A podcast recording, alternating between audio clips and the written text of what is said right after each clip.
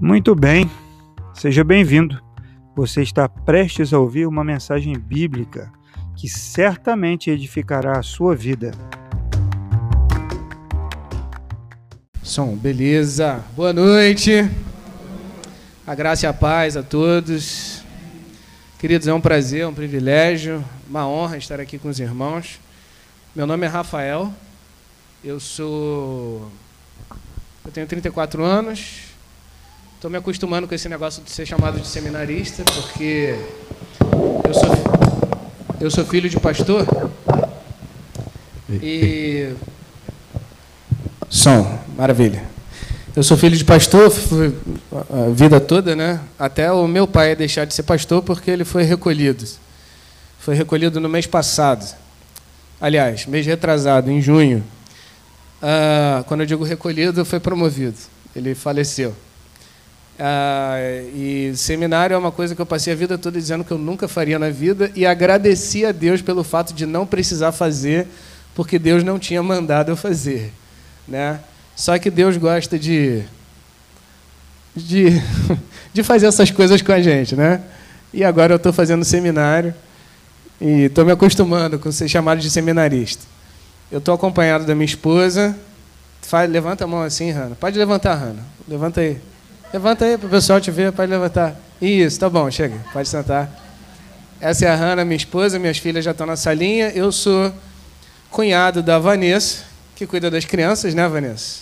Estou acompanhado também do meu sogro e da minha sogra. Pode levantar, Agnaldo. Levanta aí, Margarete. Isso. São essas pessoas ilustres aí. E a gente tá, passou o final de semana aqui porque fomos padrinhos de casamento de um primo e ele casou ontem, no sábado, né? E agora, e a gente passou o final de semana. E aí, como o pastor falou, seminarista, né? Soldado no quartel que é trabalho, né? Bom, é, eu sou disso. Eu moro em Mesquita, Baixada Fluminense. Pertinho, né? Está aqui do lado.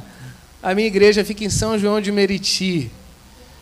É, o nome da, da igreja é Igreja Batista em Vila Formoso.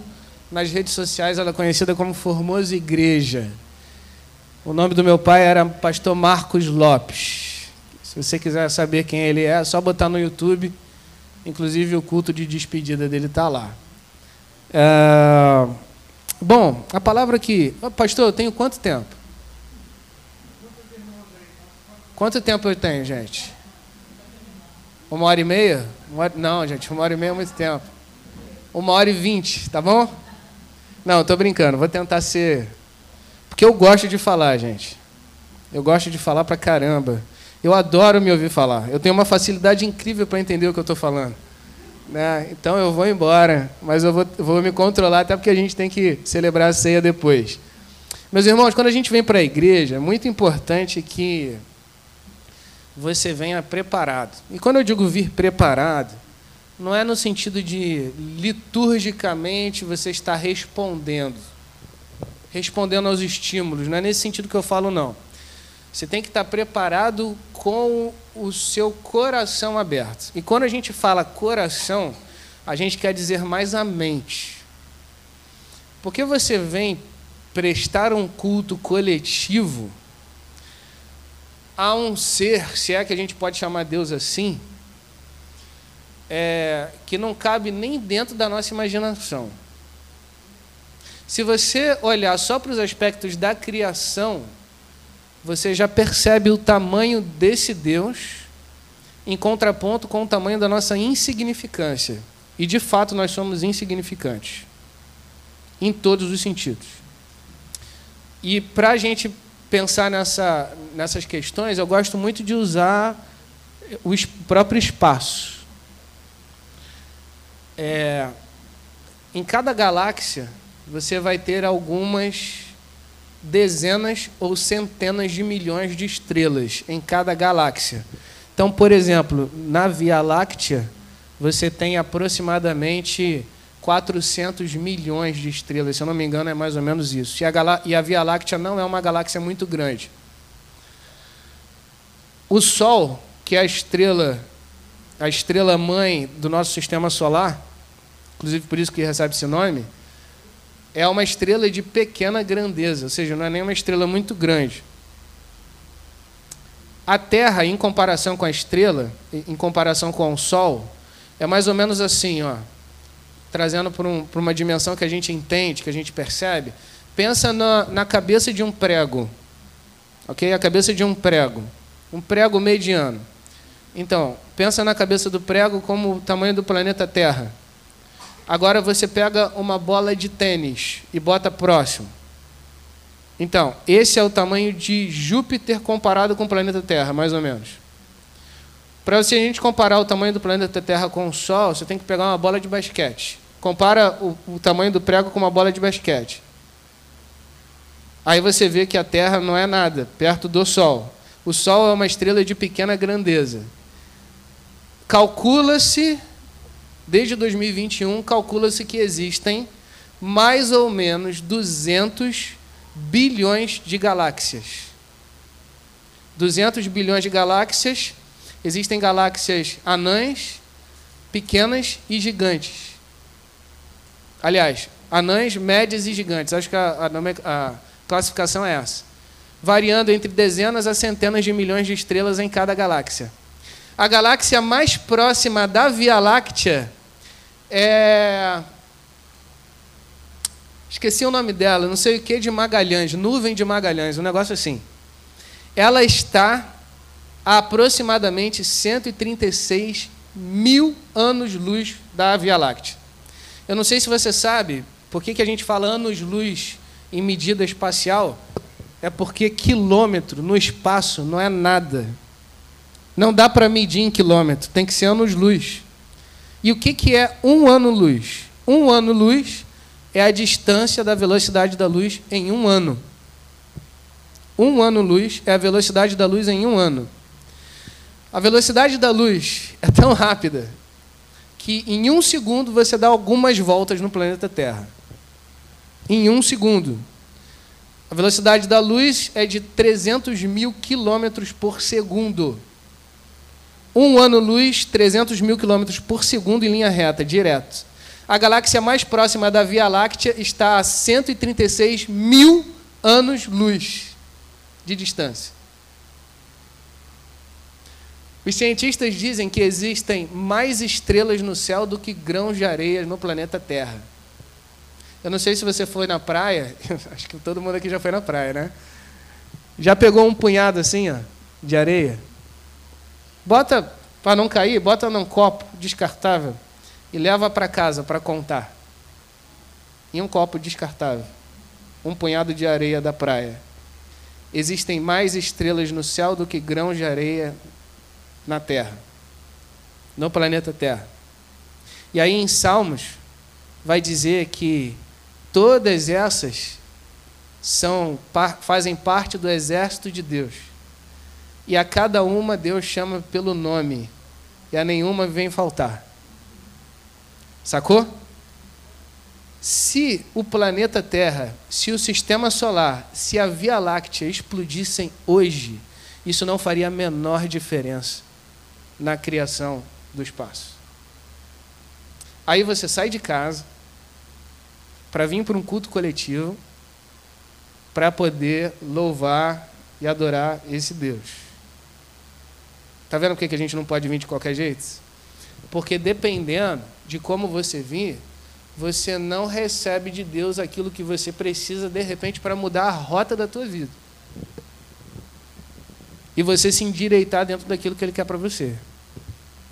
Não é só mais um dia, não é só mais um culto, não é só mais um domingo.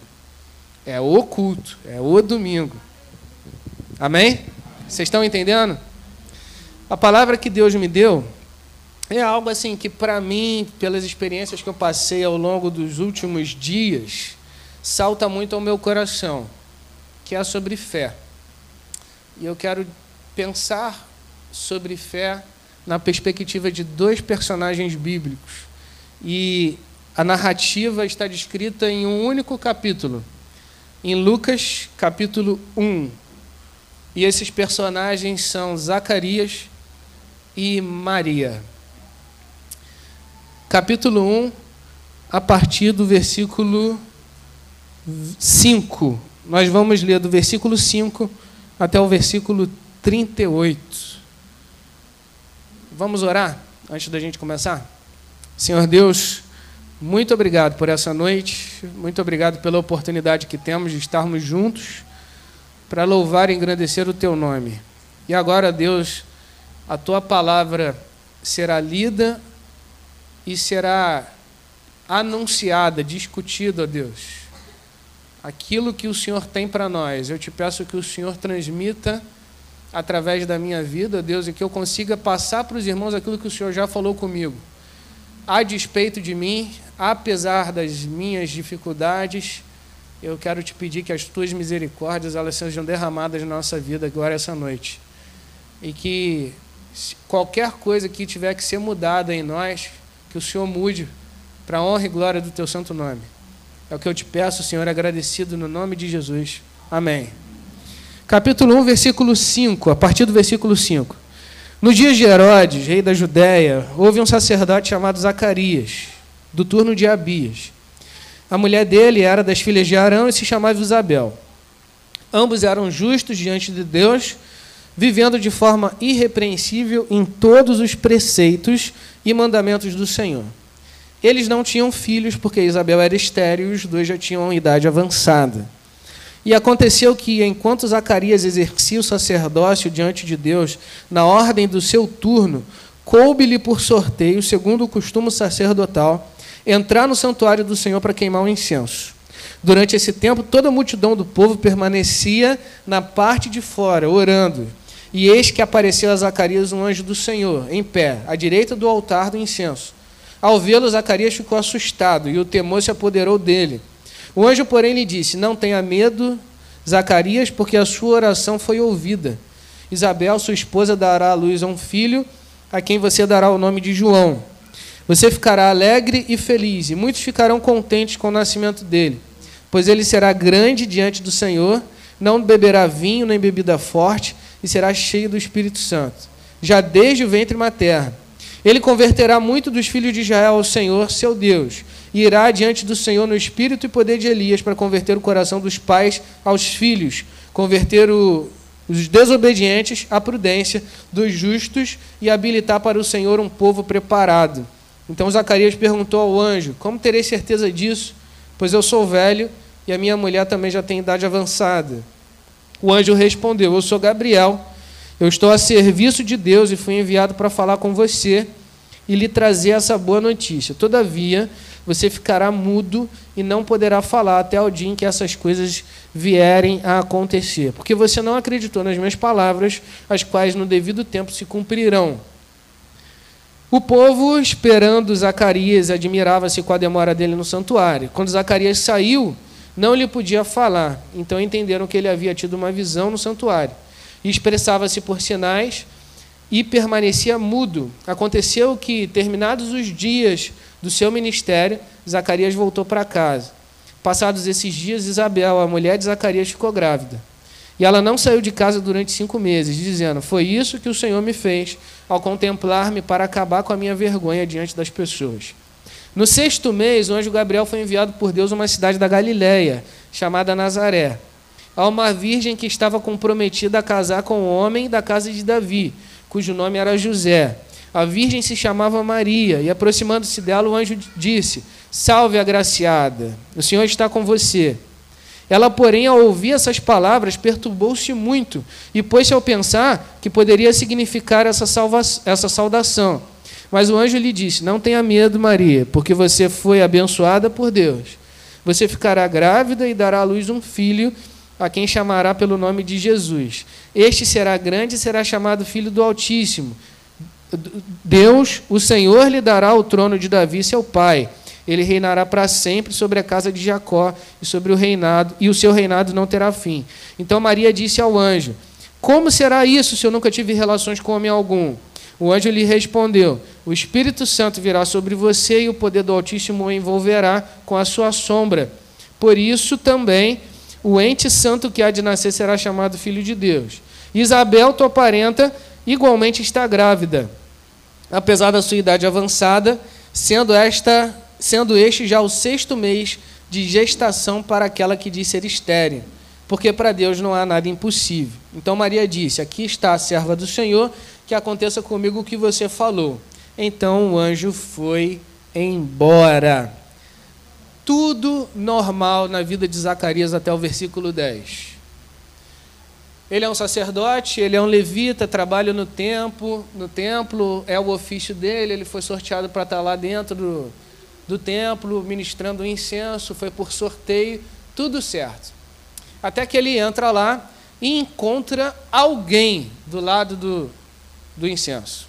E aquilo não era nada comum. Ninguém ficava lá dentro nessa hora. Ninguém tinha entrado antes dele. E aí, como qualquer pessoa normal, ele deve ter tomado um sustão. E tomou um sustão mesmo. Só que aí o camarada se apresenta. Não, ele nem se apresenta. Ele já sai falando. E ele fala para Zacarias assim: ó, calma, não tenha medo. Todo mundo que tem uma visão assim, ou a visão da glória de Deus, ou a visão de um anjo. Você repara na Bíblia, todo mundo fica com medo de morrer. Todo mundo fica com medo de morrer. Fica com medo de acontecer alguma coisa séria. Todo mundo fica assim. Porque a presença de Deus é assim. É terrível. A presença de Deus era terrível no Antigo Testamento e é terrível hoje. Eu sei que às vezes a gente tem, fala assim, tem umas expressões assim de.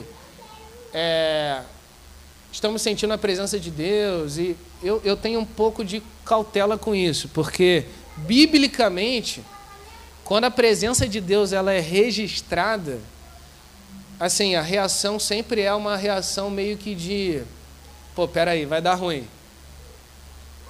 justamente porque Deus é de uma outra dimensão, é uma outra categoria diferente da nossa. Eu acredito que a glória de Deus nos engoliria, nos pulveriza, pulverizaria, não sei se é a palavra certa, mas iria nos pulverizar. A glória de Deus é tão braba que para a gente receber dela, a gente precisa de um upgrade no corpo. É por isso que a gente vai receber o corpo glorificado depois no dia da ressurreição para receber tudo o que tem que receber, porque esse corpo não aguenta, não tem condição de aguentar. E João ficou preocupado. Tinha um camarada do lado do incenso dizendo para ele: Calma, cara, não tenha medo. Primeiramente, não fique, não fique nervoso, não tenha medo, vai dar tudo bem. Deixa eu te contar uma coisa. Jesus, meu Jesus, ó, Deus ouviu a sua oração. Você vai ter um filho. E não só fala que ele vai ter um filho, ele diz o que ele sentiria com o filho, para que o filho viria e o que o filho iria fazer. Ele dá a planta completa, ele já fala assim, ó, Deus vai atender a tua oração, teu filho vai ser assim, vai ser assado, ele vai fazer isso, você vai botar o nome dele de João. Legal, né, cara? Legal. Já vem com a planta toda. Só que aí João dá uma resposta meio inusitada. Até porque, meus irmãos, vamos pensar o seguinte: João já era um senhorzinho. A mulher dele era uma senhorinha. Gente, tem alguma coisa acontecendo? Eu estou fazendo alguma coisa errada aqui? Zacarias, eu estou invertendo. Ai, desculpa. Obrigado. Obrigado, gente. Tá todo mundo falando assim, alguma coisa, eu falo, gente, o que está acontecendo? É uma meleca, é um, né? Bom, ainda bem que não é isso. Zacarias, eu estou invertendo o nome. Mas isso é comum, gente, é a minha idade. Obrigado. Zac... Eu estou falando João, é isso? Não, então, voltando aqui, tá? Inverte aí. Zacarias já era um senhorzinho. A mulher dele já era uma senhorinha. Não só era uma senhorinha, mas ela também era estéril. Ela não podia ter filho. Gente, já devia. Será que Zacarias ainda orava para ter filho?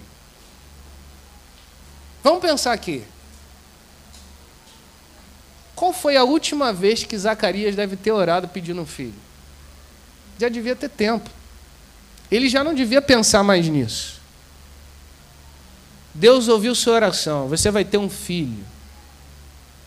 E o filho vai ser assim, assim, assim, assado, sabe? Aí ele dá uma resposta, que é uma resposta interessante. Ele fala assim: Como terei certeza disso? Como terei certeza disso? Porque eu sou velho e minha mulher já tem idade avançada. E aí o anjo responde de um jeito assim: anjo fala o nome dele, olha só, eu sou Gabriel. E aí, meus irmãos, tem muito peso nisso aqui.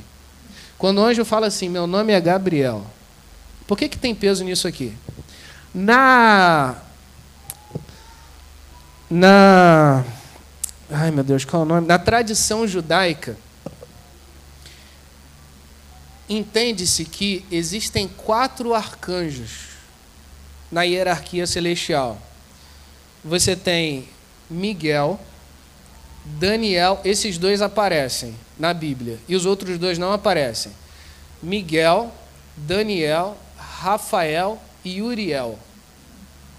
Esses quatro caras são os caras, é assim, é como se Miguel ficasse à direita, Uriel à esquerda, Rafael eu não sei exatamente, mas o Gabriel fica na face do Senhor. Então, quando ele fala assim, olha só, eu sou Gabriel, isso ele está querendo dizer o seguinte: olha só, Deus não está mandando qualquer um vir aqui falar com você. Meu nome é Gabriel. E é o seguinte: Deus vai fazer essa parada, mas você vai ficar mudo, porque você duvidou do que eu falei para você. E você vai ficar mudo até a criança, até se cumprir o que foi dito. Meus irmãos, isso parece bobeira, né? Mas uma criança demora quanto tempo para nascer? Nove meses. A gente não sabe em que momento Isabel concebeu. Pensa aí, vamos supor que seja três meses depois. É um ano sem falar nada. Aí é engraçado, né? Agora Deus dá um outro milagre. O nascimento de João já seria um milagre. Agora Deus está fazendo um outro milagre, mas agora é um milagre punitivo sobre a vida de Zacarias.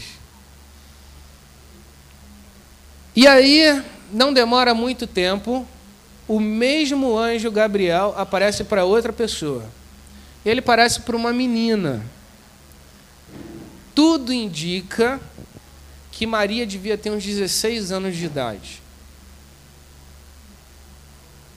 E naquele tempo, meus irmãos, é importante você entender isso. Mulher, naquela época, além de ser muito desvalorizada, a valorização da mulher estava na sua capacidade reprodutiva. Por isso que vai dizer que a Isabel sofria pelo fato de não ter filhos.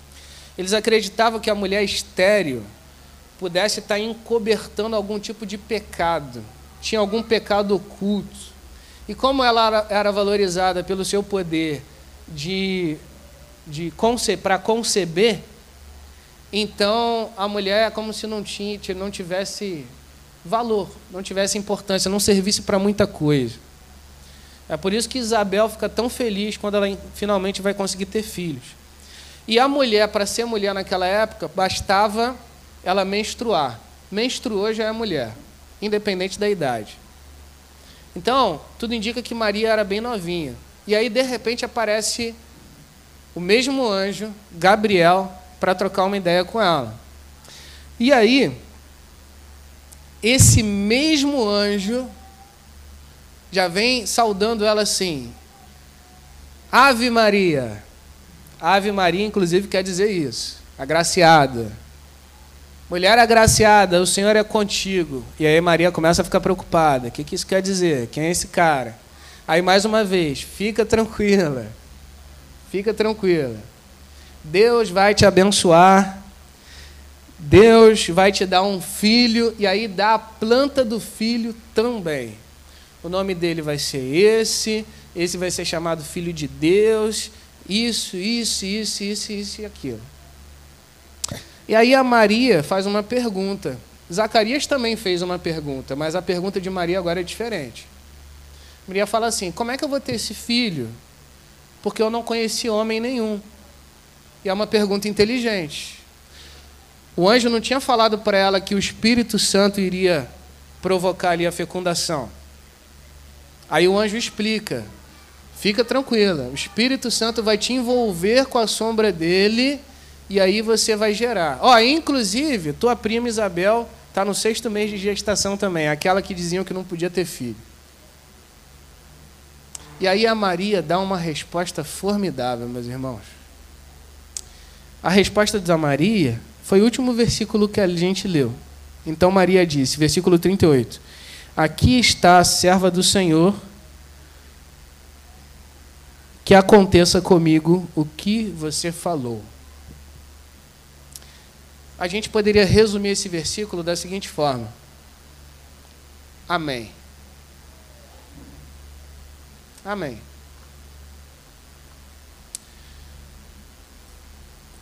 Zacarias é um cara que tem as suas virtudes, é um cara que trabalha no templo, está envolvido com a liturgia da, do templo, do culto, conhece as histórias bíblicas. No caso, histórias bíblicas eram as histórias da lei. Ele conhece a história de Abraão, ele conhece a origem do povo dele, ele conhece a promessa do Messias, ele sabe que Abraão teve uma mulher estéreo, ele sabe que Jacó teve uma mulher estéreo, também José teve uma mulher estéreo. Ana, mãe de Samuel, também era estéreo. Ele sabe que Deus pode fazer o que ele quiser. Ele tem arcabouços suficientes para crer. Entretanto, chega o momento em que você precisa crer. É aquele momento crucial, assim, que a fé vem para vir, né? Agora é a hora da fé. E a fé não aparece. Zacarias representa a pessoa que sabe tudo o que deveria saber, mas no momento de mostrar, de evidenciar tudo aquilo que ela sabe, ela não mostra nada. E é assim também até hoje. Tem gente que já está na igreja ó, há um tempão. Tem gente que conhece as histórias bíblicas, conhece as canções, conhece as músicas. Mas aí chega um momento em que a vida pede que você responda à altura de tudo que você sabe. E aí, muitas das vezes, a nossa resposta é igualzinho uma pessoa que não sabe nada do que a gente sabe. A gente precisa definir o que, que é fé. A definição de fé mais comum Está lá em Hebreus capítulo 11, versículo 1. Se você puder abrir rapidinho. Hebreus capítulo 11, versículo 1. E eu vou pedir que alguém que conseguir abrir aí, por favor, leia em voz alta, por gentileza. Hebreus capítulo 11, versículo 1.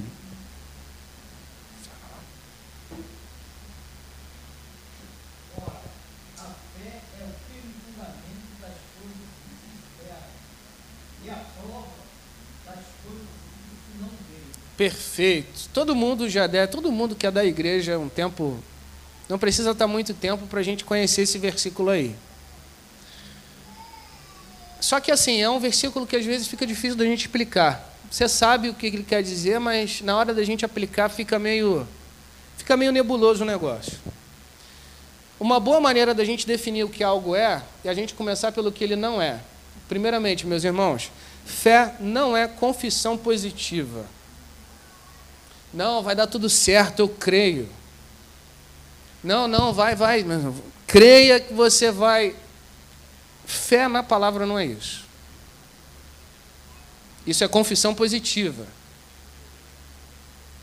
É você pensar positivamente, mas não é fé. Fé também não é acreditar. Ah, eu acredito que Deus existe, eu acredito que Deus pode fazer, eu acredito que Deus. Eu acredito que. Você já viu uma pessoa assim? Você fala assim, você crê em Jesus? Ele fala, creio. Quem é Jesus para você? Fala assim, ah, Jesus é o Filho de Deus. Pô. O que, que ele fez por você? Ah, ele morreu para me salvar. Inclusive, Jesus é tudo para mim. Jesus, ó. Jesus é, pô, meu paizão, cara. Não vivo sem Jesus, fumando um cigarro, falando com você de boa. Não, todos os dias eu faço as minhas orações. Todos os dias. Você já deve ter conhecido uma pessoa assim. Eu te pergunto, essa pessoa tem fé? Não. Ela acredita, mas não tem fé. Fé também não é uma moeda de troca. E esse aqui é o conceito que a gente mais confunde na igreja. A gente pensa assim: o que é fé? Fé é algo que eu uso para fazer Deus fazer o que eu quero que Ele faça. Como se Deus fosse um ser viciado em fé. Então, Deus está aqui segurando a bênção. Ele não quer dar, mas aí você vem com a sua fé e arranca de Deus. Fé também não é isso. Fé está relacionado com confiança. Fé, meus irmãos, é a gente crer na existência, crer no seu caráter e crer na sua palavra. Fé nos coloca numa posição de rendição. Porque Deus, para o nosso entendimento, é um completo absurdo. E antes que você fique escandalizado com essa palavra, eu vou te explicar. Meus irmãos, um senhor de 75 anos consegue engravidar uma senhora de 70 anos estéreo? Sim ou não? Consegue? Sim ou não? Pode responder. Não. Não. Isso é impossível de acontecer. Aos meus olhos, aos seus olhos, aos olhos da ciência, da biologia, até da medicina, não tem como acontecer. O útero é frágil, espermatozoides do homem já não, não funcionam, não, não dá certo. Não dá, não tem como. Se ela não tivesse problema nenhum, seria impossível. Com problema, é mais impossível ainda. E aí Deus pega esses dois velhinhos, fala: vocês vão ter um filho. Eu te pergunto, para que fazer um negócio desse? Por que, que não pega logo um casal mais jovem? Não seria mais fácil? Seria mais fácil, menos esforço, menos trabalho, maiores probabilidades de acerto. Deus não trabalha na nossa categoria, na nossa sintonia. Aí Deus chega para esses dois, ou no caso para o homem, só para o Zacarias, e fala: Você vai ter um filho. Pô, só que tem um problema, eu não posso ter filho. E aí, como é que fica? Porque agora é a tua fé contra o que você vê contra o que você acha, contra o que você pensa ou contra o que você sabe. Porque você, eu sabemos que não dá e Deus está dizendo que dá.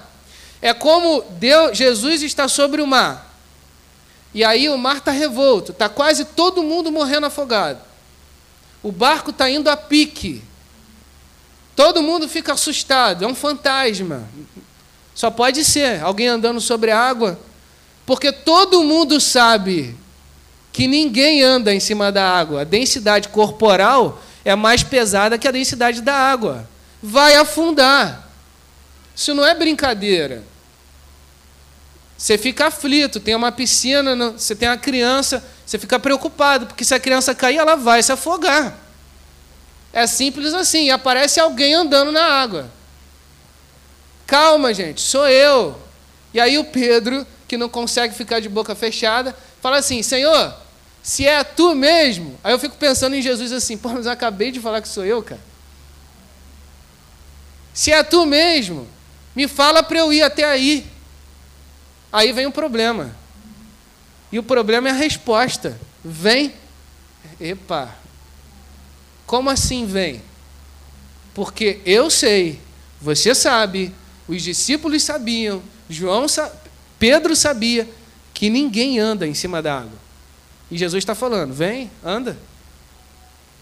Agora é a palavra de Jesus contra aquilo que você vê, contra aquilo que você percebe e contra aquilo que você sabe. De alguma forma, na nossa experiência com Deus, nós sempre ficamos nessa berlinda.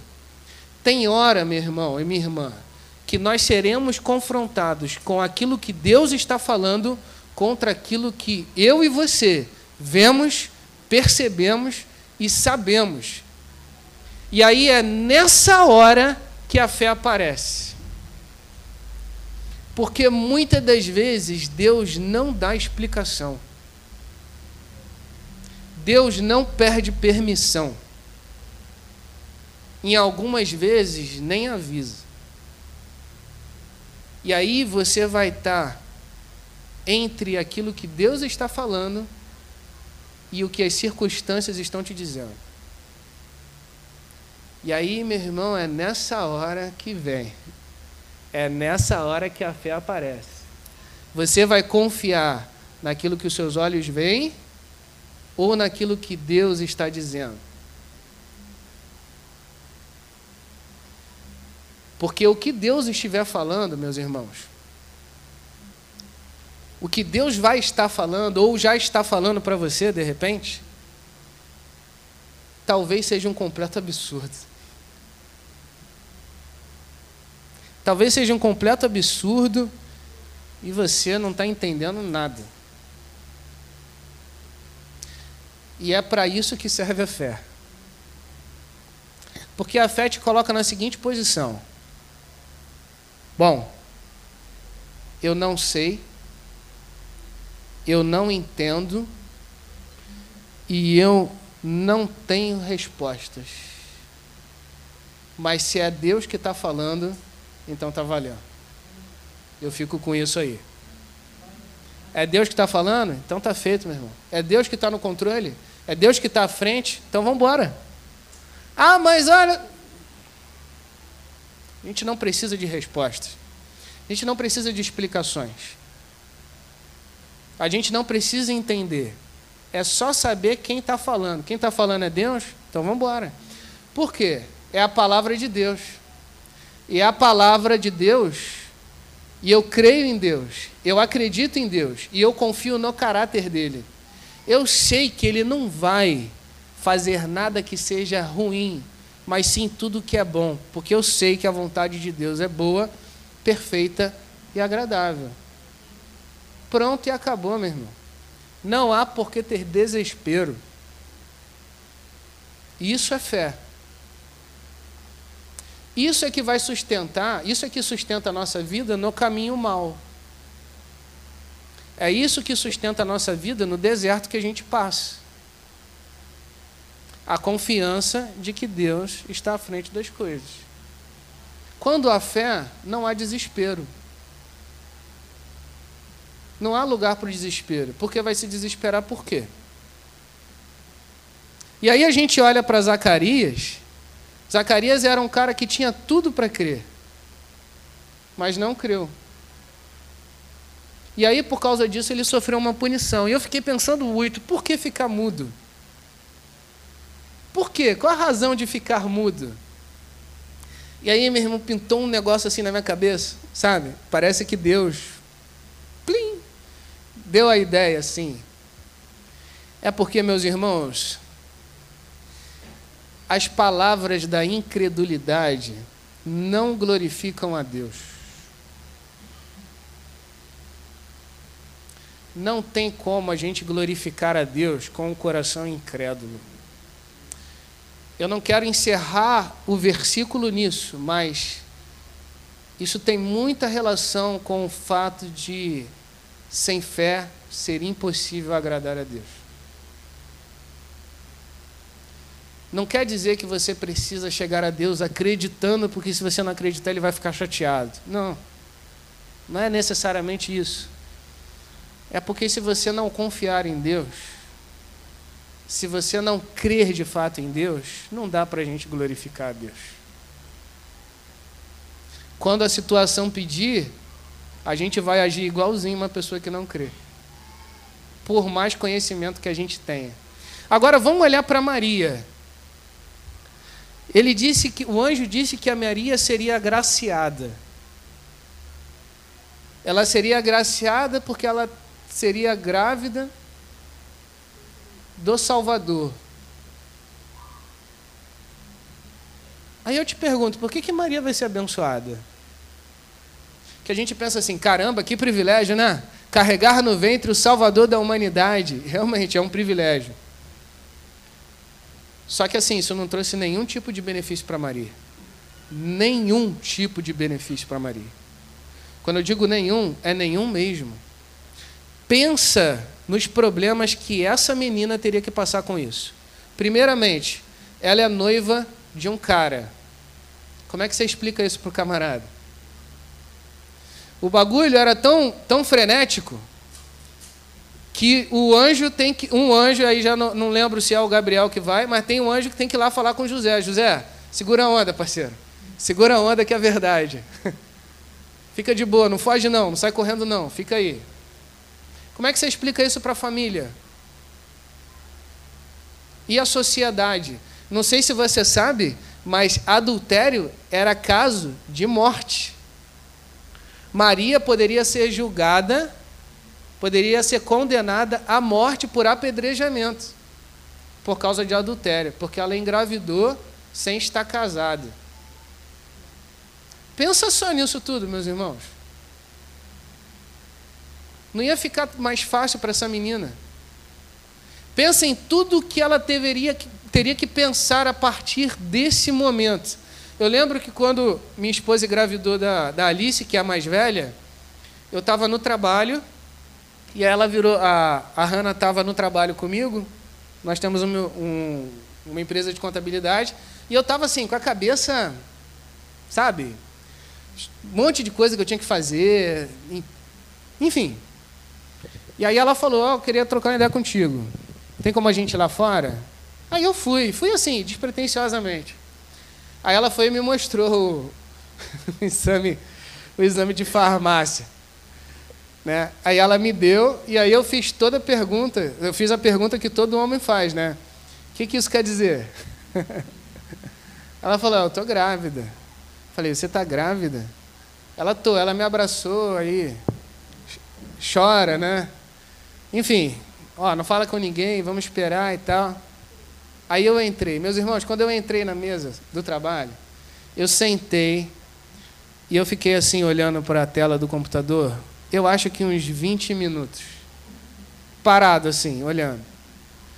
Meus irmãos, eu não pensava em mais nada, sabe? Tudo aquilo que eu estava pensando antes é como se eu chegasse na mesa assim, ó, jogasse tudo no chão e agora o meu pensamento era berço, parto, eu não sei ser pai, como é que eu vou fazer, custo, eu não tenho dinheiro, sou muito novo. E, enfim, minha cabeça estava assim, sabe? Eu demorei um tempo para voltar para. Agora, essa mulher aqui, essa menina, está recebendo uma, uma convocação para assumir um negócio que vai deixar a vida dela infinitamente mais difícil, mais complicada.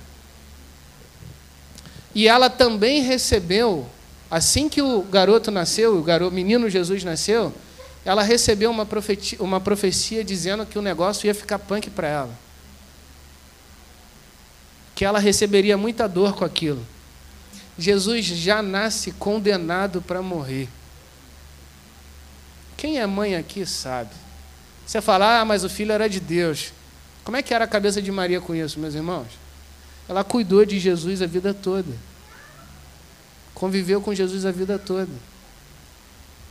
E o garoto nasce destinado para morrer. De maneira terrível, dolorosa. Quem já viu um ente, um ente querido sofrer sabe que isso não é fácil. Enfim, pensa em tudo. Está conseguindo pensar, imaginar? Olha quanta coisa para essa menina pensar, quanta coisa para essa menina perguntar, quanta coisa para essa menina questionar, mas a resposta dela é: Amém. Vê a diferença da Maria para o Zacarias? Amém. Quem está falando? Ah, é Deus que está falando? Beleza, tá de boa. Tá valendo. Eu não preciso ficar preocupado. Eu não preciso ficar preocupado, pensativo com o futuro. Quem está falando é Deus, então está tudo certo.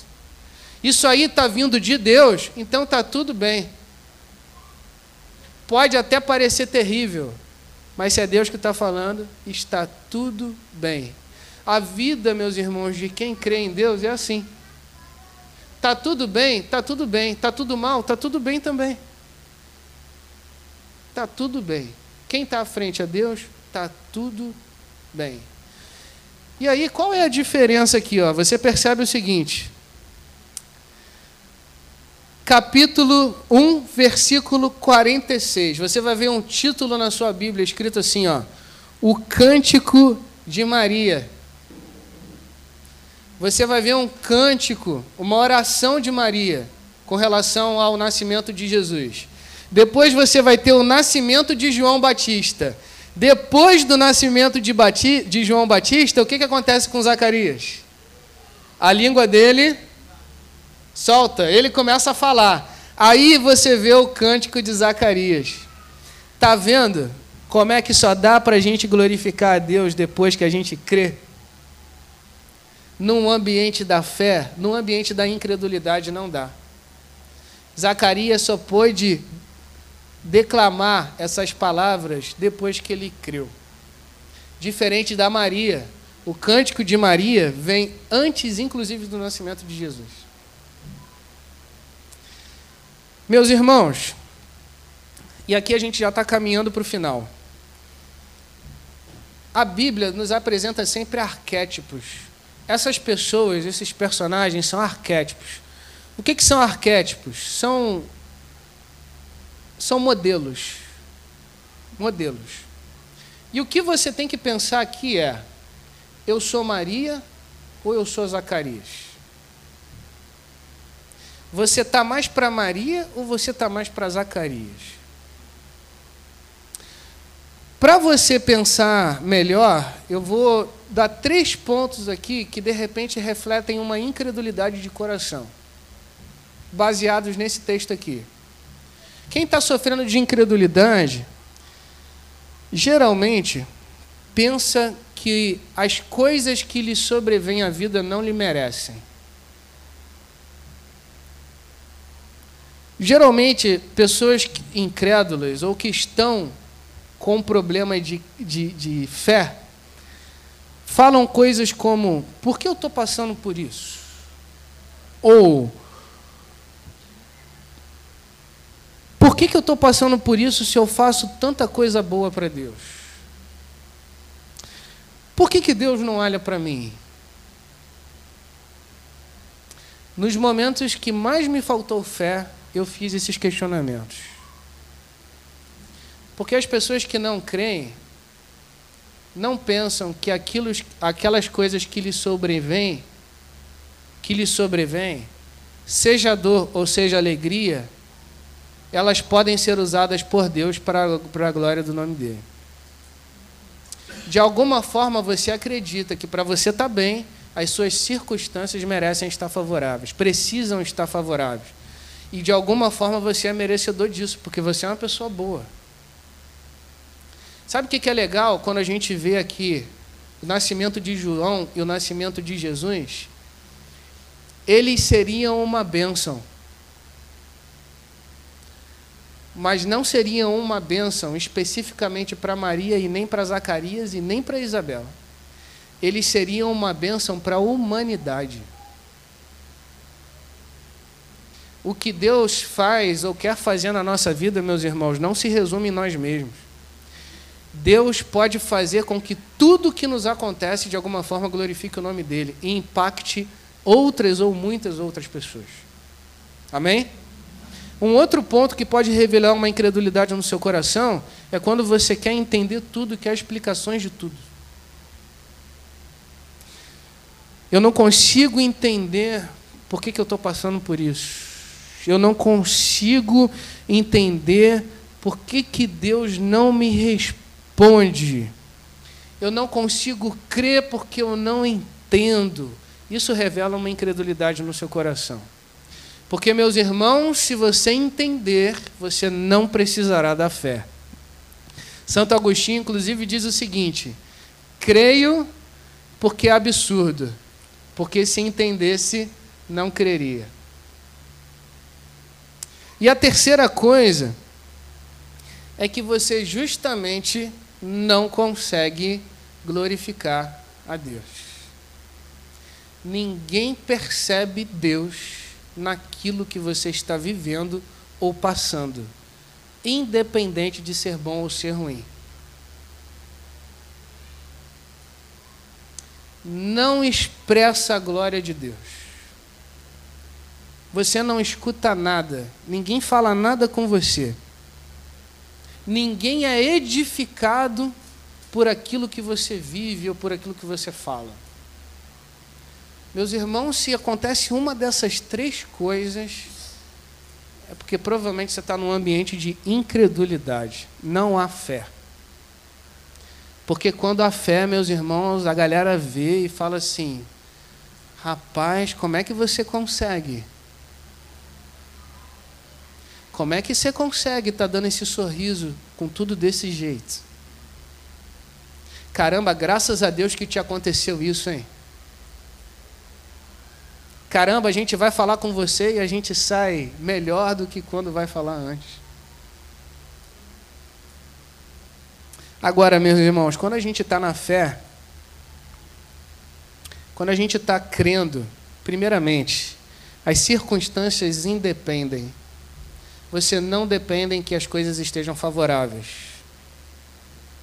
Para você estar bem, para você estar feliz e para você estar glorificando a Deus. Às vezes, quando a gente vem para o culto, para esse culto público aqui que a gente faz, que a gente ministra, Aí a gente às vezes fala assim: esquece o que você está. E eu sou da. Eu escuto muito isso. Acho que não acontece aqui, mas na minha igreja acontece. Esquece o que você está passando. Deixa lá fora o que você está passando. Aqui adora ao Senhor, glorifica ao Senhor. Meus irmãos, não. Não esquece, não. Vem com o que você tem. Porque para adorar a Deus tendo crise de amnésia é mole. Você vem, esquece tudo de ruim que está passando, aí você louva, glorifica, maravilha, aí depois você sai e volta para os problemas. Não. O filé mignon é você estar tá com a vida toda arrebentada e você está aqui. Não, glória a Deus, louvado seja o Senhor, amém, aleluia, e pá. Esse é o, o tchan da coisa. Agora, para ter crise de amnésia, não. Meus irmãos, quando você crê, as circunstâncias não falam nada para você. Porque você não se baseia por aquilo que você vê ou aquilo que você enxerga, mas naquilo que você sabe sobre a palavra, sobre aquilo que Deus falou para você. O outro ponto é que as incertezas não te dominam. Você não age de acordo com as incertezas, mas sim com certeza. Meus irmãos, fé não é expectativa. Tenha as suas expectativas em Deus, porque Deus não irá te frustrar. Não! Porque expectativa revela a incerteza. Todo mundo saiu de casa hoje para vir para cá na expectativa de chegar bem. Por que com expectativa? Porque você não tem certeza. Pode acontecer qualquer coisa no meio do caminho. Graças a Deus você chegou, pô, glória a Deus, maravilha, legal. Mas você sai com a expectativa, porque você não tem certeza. Deus de repente não falou nada para você de que você chegaria bem. Você vem com expectativa. Se você ler Hebreus capítulo 11, você vai ver que fé é a certeza das coisas que não se veem. Certeza, por que das coisas que não se veem? Porque muitas das vezes o que Deus fala, você não consegue entender, visualizar. Você só tem a palavra dele. Então, fé é certeza. Certeza, ainda que haja incerteza no seu coração. E por último, meus irmãos, Deus é sempre glorificado. Quando há fé, Deus sempre é glorificado na sua vida, nas suas palavras, nas suas ações, nos seus gestos. Deus sempre é glorificado. Meus irmãos, medite sobre isso. Em que nível de fé você está hoje? Porque tempo de igreja não faz a menor diferença, e a gente vê isso na vida de Zacarias. Tempo de igreja, conhecimento bíblico não faz diferença nenhuma. Se a gente for colocar em pé de comparação Zacarias para Maria, ah, meus irmãos, Zacarias está muito à frente. Maria, de repente, não sabia nem, nem direito sobre a vida. Pense, medite sobre em que nível de fé você vive hoje. A gente vai celebrar a ceia agora. E aí a gente sempre tem um momento de conserto, um momento que a gente repensa a nossa vida. Se você chegar à conclusão de que falta fé no seu coração, eu vou te dizer o que fazer. Fale para Deus isso. Fale para Deus isso com a certeza de que Ele está ouvindo, de que Ele vai corrigir isso aí na sua vida. E você vai ter uma vida de fé do jeito que glorifica o nome dele. Amém? Agradeço muito a oportunidade, a confiança, pastor. Deus abençoe a cada um. E amém.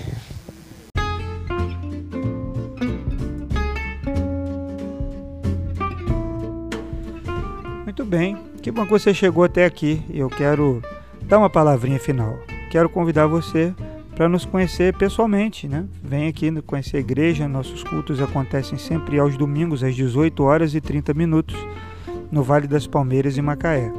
Muito bom saber que você está participando através desse podcast das nossas ministrações, que você possa ter sido edificado. Um abraço, Deus abençoe a sua vida.